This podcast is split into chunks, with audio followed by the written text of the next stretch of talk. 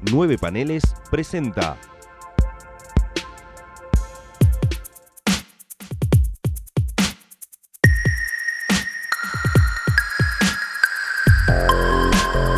Eventorama.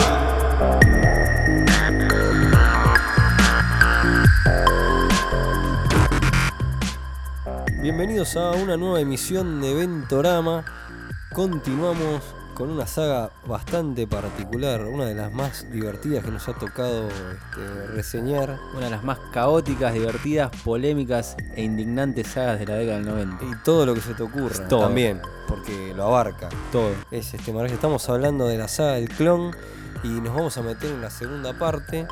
Eh, la primera parte hicimos la introducción ah, para llegar a esto y, y ahora ya nos metemos en la salsa, en el Ahora nos baile. metemos de lleno en este caos creativo. Exactamente, en- esto es Eventorama, este, le estamos dedicando a las sagas, grandes sagas de los 90, en esta primera temporada, y bueno, en, en las siguientes con- haremos para atrás o para adelante, este, si, Depende del to- gusto del público, exacto, ¿no? si todo sale bien, este, vamos, la idea es este, continuar. Pero bueno, ahora estamos en la década del 90, saga del clon, así que bueno, nos metemos en cómo va, este, cómo arranca esto.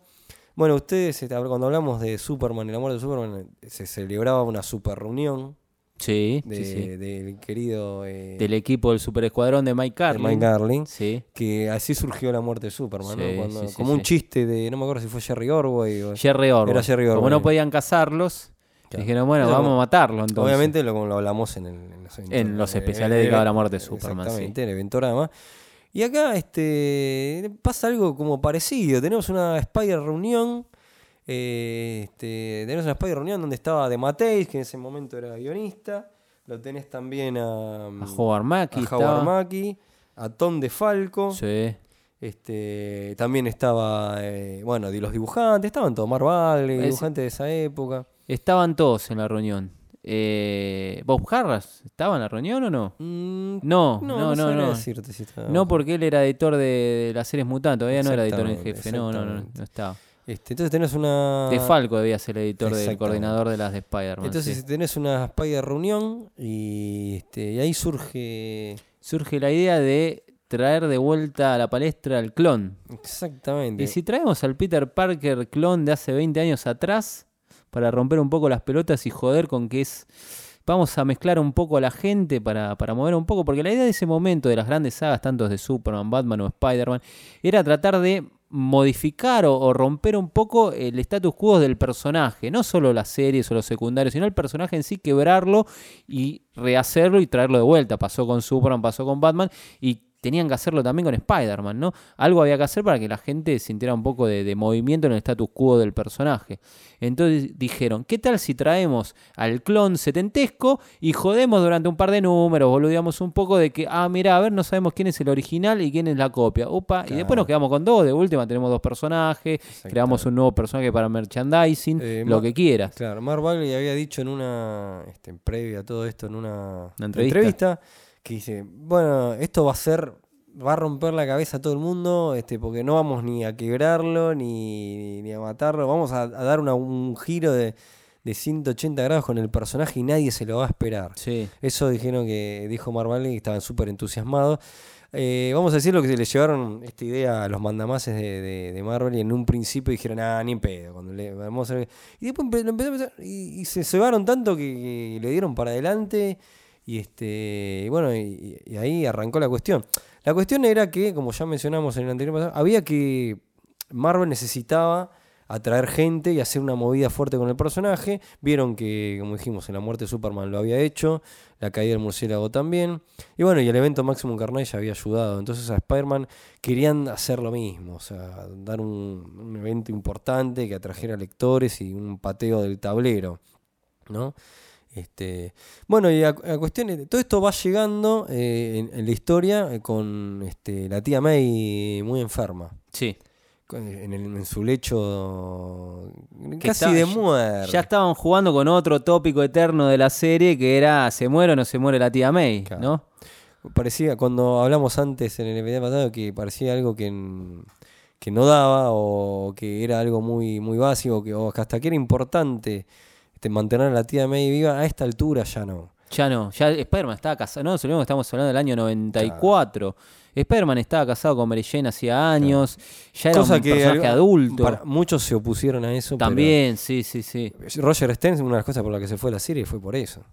Que no quería hacer nada de un matrimonio, Exactamente, sí. Exactamente. Entonces, este, bueno, tal fue así que Joe Quesada tampoco hicieron el, famoso El me- Mefistazo, el sí. Mefistazo. Exactamente.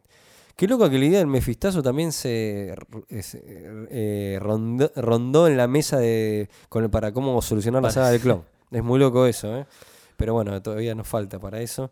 Eh, este, pero bueno, eh, la tía May, bueno, resulta que la tía May, bueno, le dice que, o sea, que sabía lo de Peter.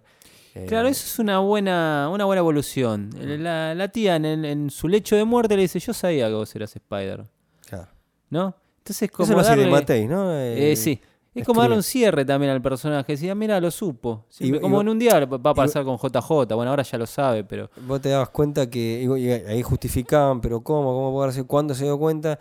Y hay, hay unos momentos de quiebre en, no planeado, eh, sino que se vio así en la historia de la tía May, que en un momento ya no se quejó tanto, dejó de, de odiarlo tanto a Spider-Man, Sí. y ahí es donde dice que sufrió el quiebre, que ella ya se dio cuenta. Mira, Eso es que, o sea, una retrocontinuidad no buscada, o sea, que realmente hay un suceso que en un momento la tía ya no deja de, de- de despotricar contra Spider-Man Sí. y dicen que era porque ya se había dado cuenta, o sea, que como que se les dio así. Bueno, eso lo hace de mate. Pero ¿qué pasa en este suceso cuando, bueno, la tía obviamente termina muriendo. Pero antes de que antes de que muriera, antes de que cayera internada esta vez, la tía suf- eh, sufría, no, tenía unos llamados telefónicos. Sí, unos misteriosos llamados telefónicos. Y alguien que y hasta se le, y se le presentó también, creo que en el, en el- hospital. Estuvo, estuvo internada. Estuvo ahí rondando. ¿Y quién era este personaje? Y ahí estamos. Este personaje, que después conoceríamos como Ben Reilly, era el clon de Peter, Exacto. que había sobrevivido al, a la pelea con, con Peter 15 años, 17 años atrás. Exactamente. No tiene mucho sentido. No, no, Ninguno. Como, como nada de lo que ocurre en esta saga. ¿no? Ninguno, ninguno tiene, no tiene sentido. Pero bueno, pero esta idea fue bien recibida, ¿eh? Sí, o sea, los primeros meses de la saga del clon, y hablo de primeros meses porque son varios números, teniendo en cuenta que Spider-Man tenía muchas Claro, series. aparte la saga del clon tiene dos etapas. El principio era lo que, lo que en un principio se quería hacer y después lo que termina pasando. lo que se va desvirtuando totalmente. Exactamente. En un principio, cuando tenían las cosas claras y querían jugar con que, bueno, lo vamos a estirar alrededor de un medio año, seis meses, total, tenemos un montón de, de números para, para jugar porque eran cuatro series regulares, las ventas suben muchísimo. A la gente le interesó de quién es este personaje. Ese- Y aparte que iba a pasar con la tía le- May. Claro, y a la gente le cayó bien Ben Sí, Reilly. sí, cayó bien. Cayó bien. Una cosa que, que el Spider-Man de ese momento, el Peter de ese momento, no estaba ya tan, tan animoso como en otras épocas, no era tan simpático. Entonces Ya aparece este personaje de la nada y la gente dice, "Ah, me cae bien. Ya estaba, aparte Peter ya estaba casado, ya, este... Y había, hay- que decir algo muy importante que también se fue impulsando y se va dando con todo esto de la saga del clon, que es que la cuestión que eh, querían renovar al personaje de una tal manera que hacer algo fresco y como que y una, y la, la loca idea también es la- de traer un clon, ¿no? Entonces como que al Peter viejo lo quieren, lo quieren jubilar. Sí. Sí, Se ya lo- estaba casado. Se lo quieren sacar encima, lo quieren jubilar y, y- y, bueno, y utilizar esto del clon para que este sea como el reemplazo.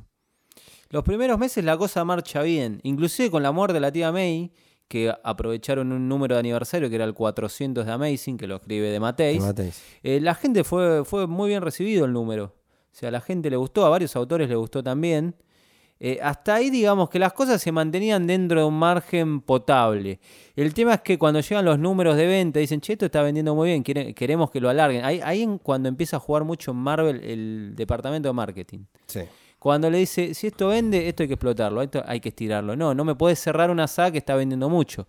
Y los autores dicen, bueno, pero esto era un arco argumental preparado para durar determinados meses, esto hay que darle un final y pasar a otra cosa. No, no, no. Estirame el tema del clon porque a la gente le gusta los clones. Exactamente. Eh, Está como editor de Spider-Man, estaba Bob eh, que yo lo recuerdo eh, como gran guionista de Transformer de Marvel.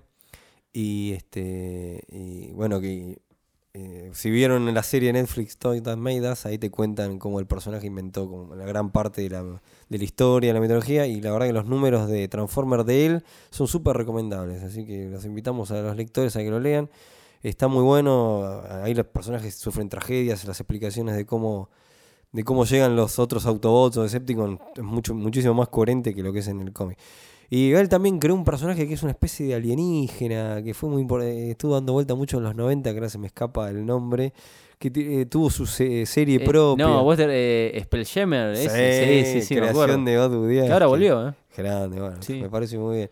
Creador de Odd Budiaski, así que este... Bueno, pero era el editor de, de Spider-Man.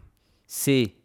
Y que fue uno de los que tuvo una, de las últimas palabras que al final nadie le hizo caso y se fue, Que lamentablemente. ahora lo vamos a decir. Claro, porque ¿qué pasó ahí? Eh, este nuevo personaje que aparece, este Peter, se pelea con, con nuestro Peter en realidad. Este personaje tiene un nombre que es Ben Reilly. Exacto. No, no se llama Peter Parker, es Ben Reilly. Es un personaje que nos cae muy bien hasta el día de hoy.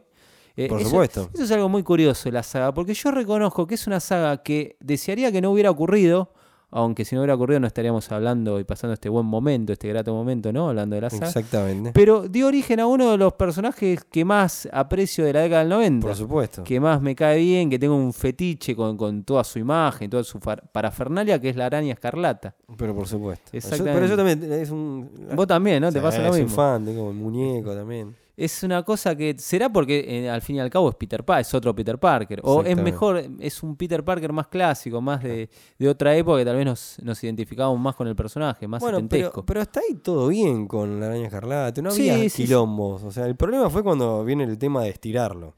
Exactamente, cuando dijeron, bueno, esto lo vamos a estirar, ¿cómo lo vamos a estirar? Vamos a dar la vuelta a tuerca y decir, La vuelta inesperada. Esa vuelta Mucha tuerca más que vuelta no que, tenía la que que había hecho sí. Mark Wagner. Mark Wagner no hablaba de esto, eh, cuando decía que el giro era... inter- era- era- Bueno, la- las siguientes declaraciones públicas de Mark Bagley no, no hablaban bien de la saga en sí. Chabón dijo, ¿no? las tiraron y terminó siendo una basura. Exactamente. Porque las tiraron, porque si hubieran hecho las cosas como habíamos quedado en un primer momento. ¿Cómo las tiran haciendo la vuelta de tuerca de que de golpe van a decir que eh, Peter Parker, o sea, nuestro Peter Parker, era el clon? Exactamente. Y que Ben Reilly era y siempre fue el original. Y ahí te, Y los fans te hicieron una- matar. una- un pateo del tablero terrible. Te daban vuelta Yo toda la que- historia del personaje. Yo creo que lo que pasa con la saga del clon es una sucesión de eventos desafortunados, Sí. que pero todos, ¿eh? Eh, creo que el, el traspié más grande empieza con este y después sí, no para, porque cuando tienen que culminizar, culmini- ah, eh, fina- Culminar la saga, culminar- finalizar. finalidad- sí. Mezclé las dos palabras, perdón. Eh, y me salía culminizar. Culminizar. Eh, la empeoraron peor Claro. todavía. Es in- Ya cuando entras en esa espiral decadente de no saber para dónde agarrar la, la mano, eh, bueno, te salen todo mal. ¿Y, cómo hacen con esta cuestión de este, de este cambio que yo que traen de vuelta al chacal? Al Chacal, sí. Traen no de había vuelta a muerto. Miles Warren para joder un poco el ambiente. Para decir, no, Y- no, chicos, yo los estuve jodiendo un poco. Para transformarse en el villano. Sí. El villano que, que En ese momento, sí. bastante presente hasta la saga Clonación Máxima. Sí. O sea, sí, sí. fue terrible. O sea, un... y, y otro problema que, que yo ahí cuando me empiezo a perder, que empiezan a aparecer personajes secundarios Sí. en, la, en la saga, villanos secundarios o, o no, o aliados. Ahí ya me empiezo a perder, y ahí empiezo, necesito agarrar los diarios del Chacal, pero esto lo digo literalmente, los archivos del Chacal y empiezo a mirar porque empiezan a aparecer un montón de personajes que ya me, me, me pierden. Bueno, habla del mismo especial. Sacaron un especial sí, que se para llama explicar todo. Los archivos del Chacal. Los archivos del y Chacal. tenemos que empezar a nombrar, y vamos a poner a, a Kane. Claro, que era otro clon de Peter Parker. Era, era- se dice que era el primer clon fallido de Peter Sí. Parker, pero que se había hecho Se volvió loco y se volvió loco. malo con Y pelo él- largo. Y él tenía, estaba deforme, Está, está obviamente, por la desfigurado. y él Porque tenía, si era desfigurado era malo, y obviamente. él tenía unas pesadillas, obvio. Y él todos los desfigurados son malos. Y él tenía unas pesadillas donde, donde veía que West, eh, West mirá, que Mary Jane moría, era asesinada por un villano de Spider-Man. Sí. Entonces, ¿qué empezó a hacer este señor? Se llama la cacería de. A no matar cacería, a villanos. A matar a villanos. Y este tipo se cargó al Doctor Octopus. Creo que a Jerry Conway no le hubiera gustado mucho. Y no, no, no. Se no. lo- o sea- que no estaba ya.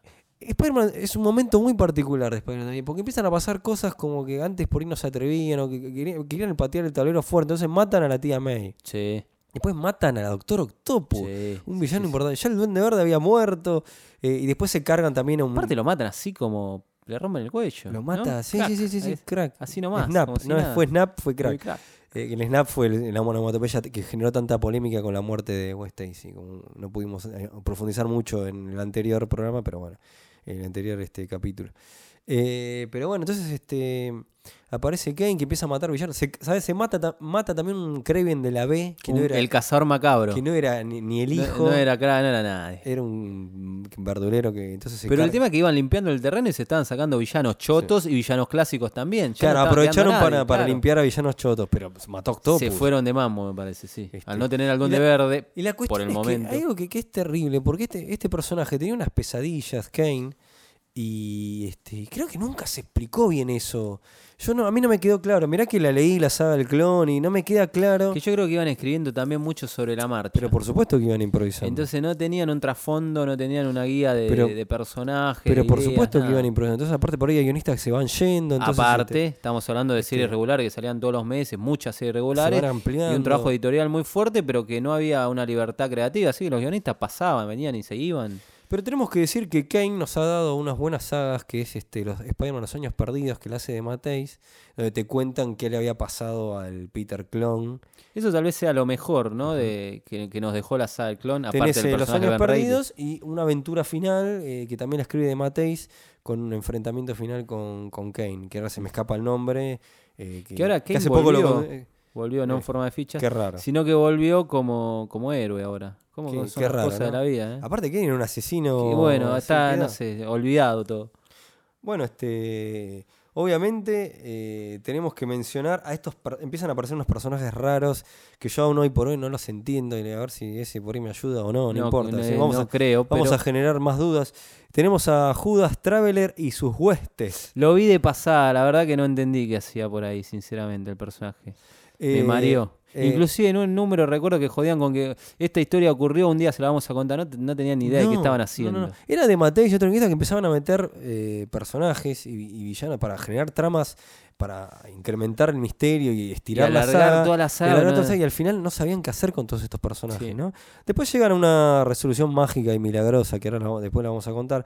Pero mira, este Judas Traveler y sus huestes, era, lo tengo que leer porque la verdad que esto, perdón eh, lo, lo improfesional, pero esto era un semi, mirá lo que dice, semidios inmortal, omnipresente, mirá esto, omnisciente, manipulador, arrogante, que intenta entender a fondo la capacidad del hombre para, eh, para el mal y para ello analiza los actos de ciertos individuos.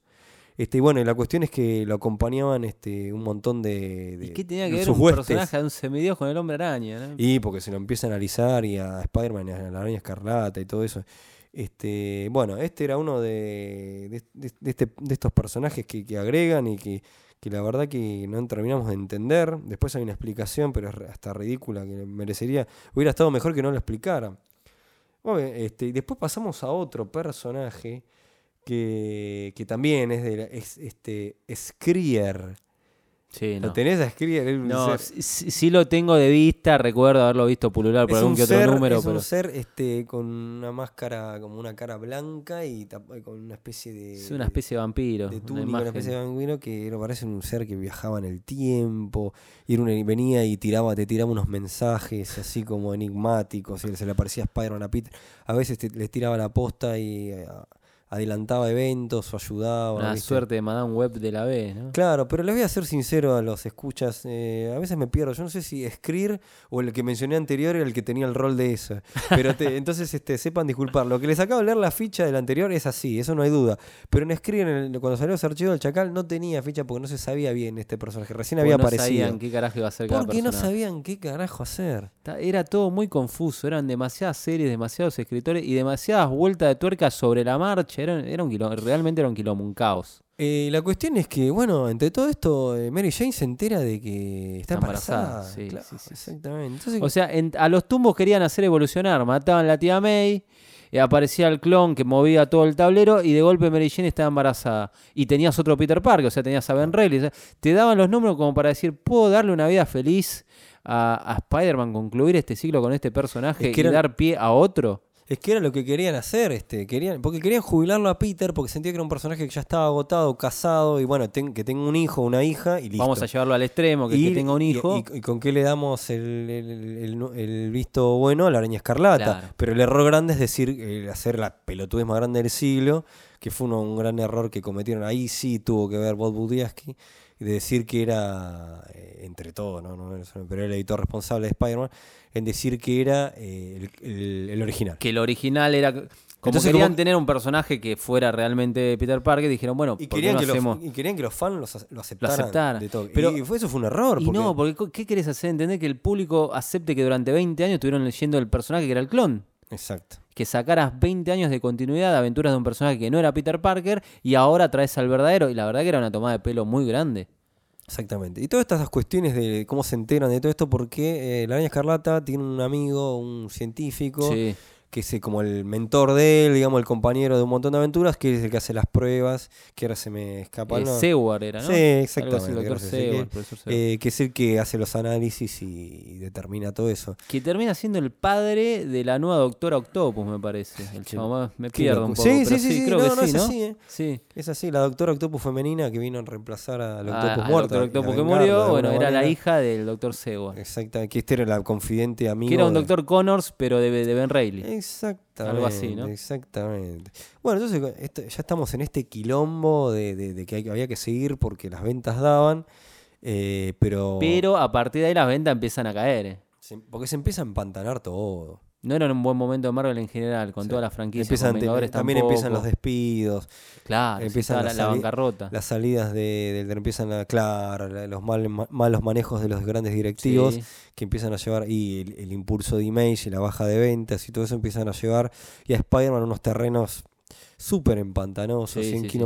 Y realmente llegaron a un momento que, decían que, que no sabían qué carajo hacer con la saga. Clon. si las ventas estaban cayendo, había que repuntar, pero la imagen estaba tan mala de Spider-Man, de toda su serie, era tan malo que no sabían cómo pasar la página, cómo cerrar ¿Y, y esta qué hicieron etapa. entre todas estas cosas? Lo trajeron a un, a, un, a un apreciado para algunos y quizá para otros no les guste tanto de la editorial vecina. Lo trajeron a Dan Jurgensen Sí, para darle un impulso a Spider-Man. trajeron, contratado a Dan Jurgen, que venía del éxito de toda su etapa en Superman, de la muerte y el reinado, qué sé yo.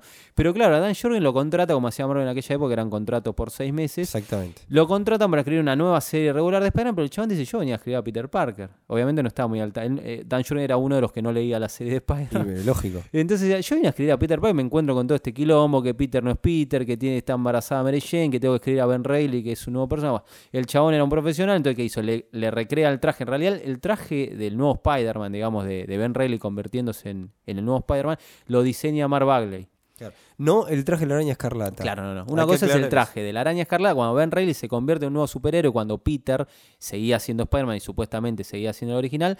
Ben Reilly se convierte en un superhéroe que es la araña escarlata, con un traje, a mí me parece muy copado y muy representativo de la década del 90. Exactamente. Traje rojo con la sudadera, a mí me parece muy copado. El muy de la araña escarlata. El de la araña escarlata. Cuando a Peter lo jubilan momentáneamente, dicen que es el clon y, Ben es el original, se convierte en el nuevo Spider-Man, que era lo que quería la editorial de entrada, reemplazarlo y convertirlo en el nuevo Spider-Man, con un nuevo traje que diseña Mark Bagley, que a mí me parece un diseño muy, pero muy copado. Está bien el Es diseño. muy lindo, o sea, muy, también muy ¿Viste el de la moderno. araña escarlata que tenía una capuchita? Una capucha de la sudadera, bueno, había claro. un- a un editor que no le gustaba la capuchita y en un momento se la rompe Venom, qué sé yo, y, Sí, y no la pelea le queda toda rota Sí, la, sí. la sudadera, sí, es verdad. Pero está, son diseños que estéticamente me parecía muy válido. Así que bueno, en- ahí está el querido Dan Jurgens. Y Dan Jurgen empieza a escribir esa serie con ese nuevo Spider-Man, con ese traje, qué sé yo, y la verdad Que- que, no le agarra la mano. que no- era un no- Ben Reilly en la lona, también no tenía un mango. Sí, Lo también lleva trabajaba casi al nivel de, de- de- a, a un punto de ser linchera más o menos. Sí, sí, sí. Este era un Ben Reilly que laburaba con unos eh, termina laburando en un bar, que resulta que era de unos matones,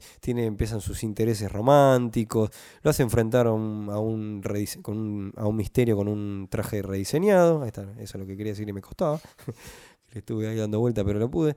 Eh, pero no, no, no funcionó, no, no- no alcanzó. Aparte, eh, Dan Jurgen quería escribirla a Quería Peter. escribir a Peter, sí. Y no, eso no venía más. Claro, pensá que Dan Jurgen venía a escribir Superman, un tipo muy de corte más clásico. Quería escribir, el sueño de él era escribir a- al Spider-Man que conocíamos de antes. Y se encontró con todo este movimiento, Que hizo este lo que- caos. que hizo lo que pudo, ¿no? Hizo lo que pudo, cumplió el contrato de los seis meses, Y se escribió los primeros seis números, qué sé yo, escribió un par de especiales y se fue. Y se fue. Se volvió, volvió a DC. Entonces este, entró, este, y hay que decirlo también que con la araña escarlata pasaron este, colecciones especiales. En un momento hay hasta especiales que alternan entre los dos Spider-Man.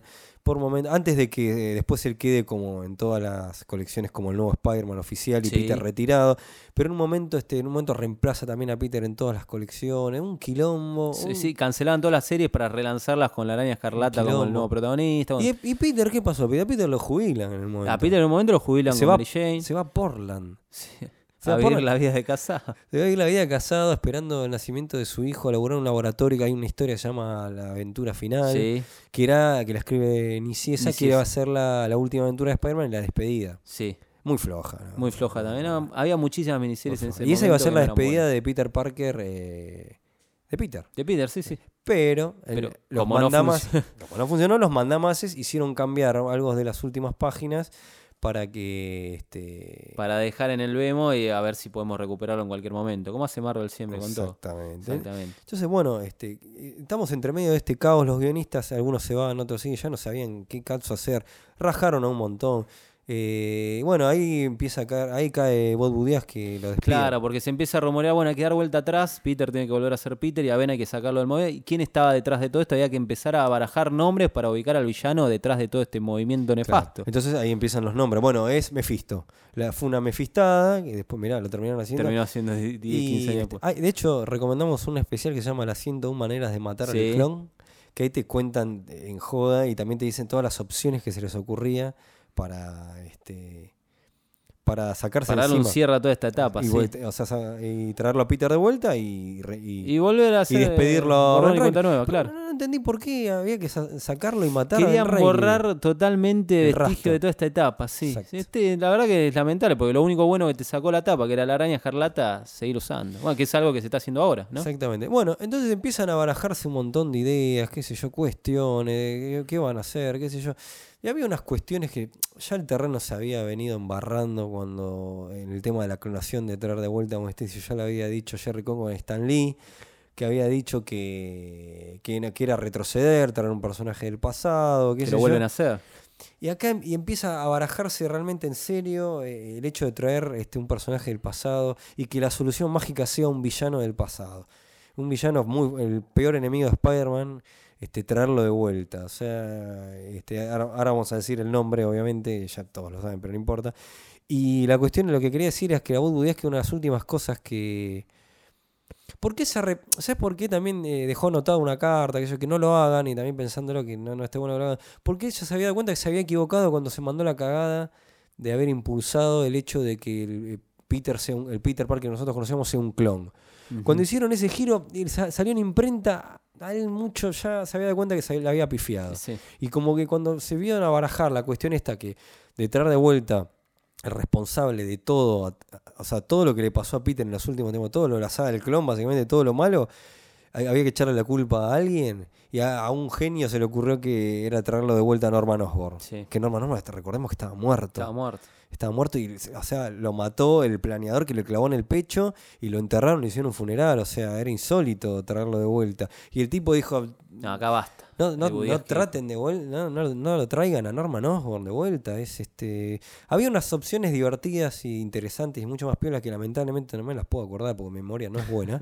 que se las me hubiera gustado contárselas, pero bueno, no importa. Tenés el síndrome de Stan Lee. Eh, por supuesto. Eh, este, pero esta opción era, les parecía terrible a muchos. Y les parecía innecesario, les parecía un insulto, pero y fue la opción que y terminó fue la que eligieron. Parece que le decían a propósito Sí. las cosas. O sea, la peor opción que tenían que Y hacer la agarraron tenía que ser eso. Era, traer, era traer de vuelta a Norman Osborn. Sí. ¿Y dónde estaba Norman Osborn? Si se había muerto, ¿qué pasó con Norman Osborn? Re- resulta que Norman Osborn había sobrevivido a su a, bueno, a su muerte y se había ido a vivir durante cinco años a Europa como un campeón, maquinando todo lo que le pasaba con el tema de los clones y el chacal y la buena Stacy clonada, porque había una nueva buena Stacy clonada también. Todo el Ah, porque lo que nunca dijimos es que con- en el episodio anterior la, la Gwen Stacy que se ah, va. palmó. El, el- el clon se fue Y después iba a morir, no sé. chao.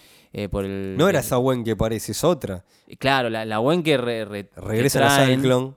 En la, en la original eh, no era Gwen Stacy, obviamente. Y acá vuelven a traer otra Gwen Stacy. Y no nos olvidemos que empiezan a aparecer clones de Peter Parker por todos lados. Por otra, todos lados. se le fue las manos mucho el tema de los clones. Sí. Porque no era que solo estaba Ben Reilly y Kane, que era el clon bueno y el clon malo. Ponele el original y los dos clones. No, empiezan a salir clones por todos lados. Empiezan De hecho, hay un una saga que se clones. llama Clonación Máxima, Sí. dentro, una subsaga dentro de la saga Que fue. ¿Sabés que el nombre ese surgió como parodia a Maximum Carnage? Dijimos, bueno, le ponemos clonación máxima Claro. y quedó. O sea, imagínense el nivel está, editorial es- de caótico y mal que desastre. venía. O sea, claro, no mencionamos que ocurrió todo esto antes de llegar a lo de Norman. Obviamente el Chacal muere también. Este, Aparecen millones de clones por todos lados, clones el- malignos. Y no mencionamos al Spider Sia. el spider que era una especie de Carnage, pero de los clones de Peter, ¿no? No lo mencionamos, pero Eh, bueno. En vez de arreglar las cosas, de limpiar un poco el panorama, seguían poniéndole más confusión a todo el ambiente. Sí, sí, sí. Una locura. Yo no, por ahora no termino de entenderla. Por más que tengo un especial que se llama Los archivos de Norman Norman, donde te cuenta que él estuvo detrás de todo. Pero pará, no es que estuvo detrás de lo del Chacal. Él estuvo detrás de esto que te mencioné antes de del Skrier ese y el, el otro, el, el- ¿cómo era que se llamaba? Lo tengo que ver, perdón. eh, lo tengo De que- Traveler, De Traveler. y, y, este, eh, de Skri- Seward, del cambio de los papeles de quién era el clon y quién era el Claro, original. el, el, Doctor hizo- Connor de Ben Reilly también era También. manipulado, era por... eh, O por- sea, Norman no era, Lex Luthor, el hijo, tenía una capacidad para hacer de todo, de cosa Judas que... Traveler y sus huestes. de Pero aparte que era una faceta de Norman Osborn que nunca había demostrado, porque el chabón en la época original era un tipo que, bueno, estaba trastornado, desequilibrado mentalmente, tenía esa doble identidad, esa faceta nefasta que era el Duende Verde, y que si bien era muy maquinador, le gustaba el enfrentamiento físico con Spider-Man. Sabía la identidad, lo perseguía, lo acechaba, era una especie de lo que después fue Venom, de conocer la identidad de Peter y de acecharlo y de ir al enfrentamiento físico. Acá nos encontramos que era una suerte de Kingpin con Lex Luthor. Sí. O sea, con la capacidad de, de Lex Luthor, la inteligencia, todo eso, y con esa cosa del nefasta el Kingpin de estar atrás, como en Born Again, por ejemplo. Totalmente. Salvando la distancia. Totalmente, totalmente. No, No, a todo esto me, me olvidé de mencionar que un- un- uno que se empezaba a mostrar como que. Porque eso, eso también es lo que pasaba. Ni ellos estaban seguros bien qué iban a hacer. Entonces empezaban a presentar a personajes en las sombras. Entonces te ponen a un villano que, que está decrépito, con un respirador, un viejo, con, con computadora, qué sé yo, y te lo ponían como que en realidad ese era el que estaba detrás de la saga del clon en un principio. Sí. Que resulta que después te enterás que es un, em- era un empleado de Norman Un emisario, la típica. Claro, y, y claro, después te explican que en realidad el tipo este era que manejaba a todos los otros que mencioné antes, pero en realidad el que estaba atrás de todo era Norman Osborn y así. Y en un momento hasta se había barajado que este tipo con la era, era Harry. Bueno, No, no, no, no, una no, locura. es un quilombo, pero de- o sea, si ustedes se pierden, imagínense eh, nosotros. Que lo hemos leído, releído y, estudiado para hacer eh, esto. Para hacer esto, eh, no, es que es, es imposible. En un momento te realmente te, te perdés. Creo que lo tratamos de explicar lo mejor posible y aún así este, Es muy confuso. es muy sí, confuso. Bueno, entonces eh, resulta que el villano a través de todo, como una novela de Verónica Castro, Era Norman Osborn. No había muerto. ¿Y por qué no había muerto? Porque el... Por el suero de- de- del super soldado, decir. Por el suero del Duende Verde corría por sus venas, se le dio una- un aspecto eh, regenerativo. Y bueno, se despertó en la morgue como un campeón y siguió la vida, ¿viste? Claro, es Fue a trabajar. mató, mató un linchera y lo puso en el lugar de para que enterraran un cuerpo. Y él estuvo ahí en el velatorio, vio todo. A todo esto eh, nunca intervino cuando, cuando, cuando Harry siendo No, no, no duende, pelota. dejó que muriera el hijo. Él como que estaba en Europa eh, haciendo de, No retirado pelota, y no, le no, no. importó hasta que, bueno, cuando parece que cuando muere Harry, realmente ahí sí se calentó. Y ahí volvió a, y hacer, a volvió, tramar y- todo y, esto. ahí donde trae al chacal, que estaba, que aparece el chacal de la nada también. y- Pero otro tema más de la saga del clon era que recordemos que el clon estaba muerto. claro. O sea, realmente trae- traer al clon ya arrancábamos mal desde el vamos, porque digo, estás trayendo un personaje que en realidad estaba muerto y se vio el cadáver. Lo cual también en su momento no, no sé si estaba bueno, porque Spider-Man tiraba un cadáver de, de sí mismo, digamos, Sí, en una algo- chimenea, era como un poco fuerte, ¿no? Para la moral de Peter. tirar un- Totalmente. bueno, un ser humano, porque al fin y sí, al cabo era clon o no, era un ser, bueno, un ser que acababa de morir, que era el mismo. En vez de darle un entierro o algo, no, lo tiro en una chimenea para que se incinere y, nada, y seguir con eh, el egoísmo y la... Lo se me- tendría que haber la verdad que ese enterrado. pero ese número lo escribe Len que para mí no fue muy bueno el paso el de la Archie fue el de el que hace lo la de prueba. Mary Jane. Hace claro. la prueba y que se da cuenta. Y, y Lin Wayne la corona Claro, pero a tirar- Wein le dejan el muerto, literalmente, ¿no? Sí. Como, ¿qué hacemos con el cadáver? Pues no puede aparecer un cadáver de Peter Parker. Y bueno, el chabón se deshace el cadáver, ¿qué vamos a hacer? No, no, terrible. Y, lo y tampoco lo que no mencionamos es que en un momento en toda la saga del clon, a P- Peter termina en cana porque lo acusan de Ah, los crímenes de Kane. Sí, sí, sí. Kane, sí. que era un asesino y va matando villanos, se lo meten en cana a Peter hasta que queda absuelto porque se dan cuenta del tema de el juicio de Peter Parker, sí. Esas cosas que, que quedaron en el camino. Bueno, re- vuelve. ¿Y qué hace Norman Osborn? Porque no, no vuelve y se queda tranquilo. Hace jugadas muy jodidas y muy fuertes. Porque recordemos que Mary Jane estaba embarazada. Uh, sí. estaba por si te habías olvidado. Yo creo que esto es lo más mala leche de toda la Está- etapa. está embarazada y, y- y tiene, y le hacen acelerar el proceso de parto y dar a luz. Y Daralos, y ahí otro de los grandes misterios que deja la saga abiertos es: ¿el bebé de Mary Jane murió o se lo robó Norman Osborn? Exactamente.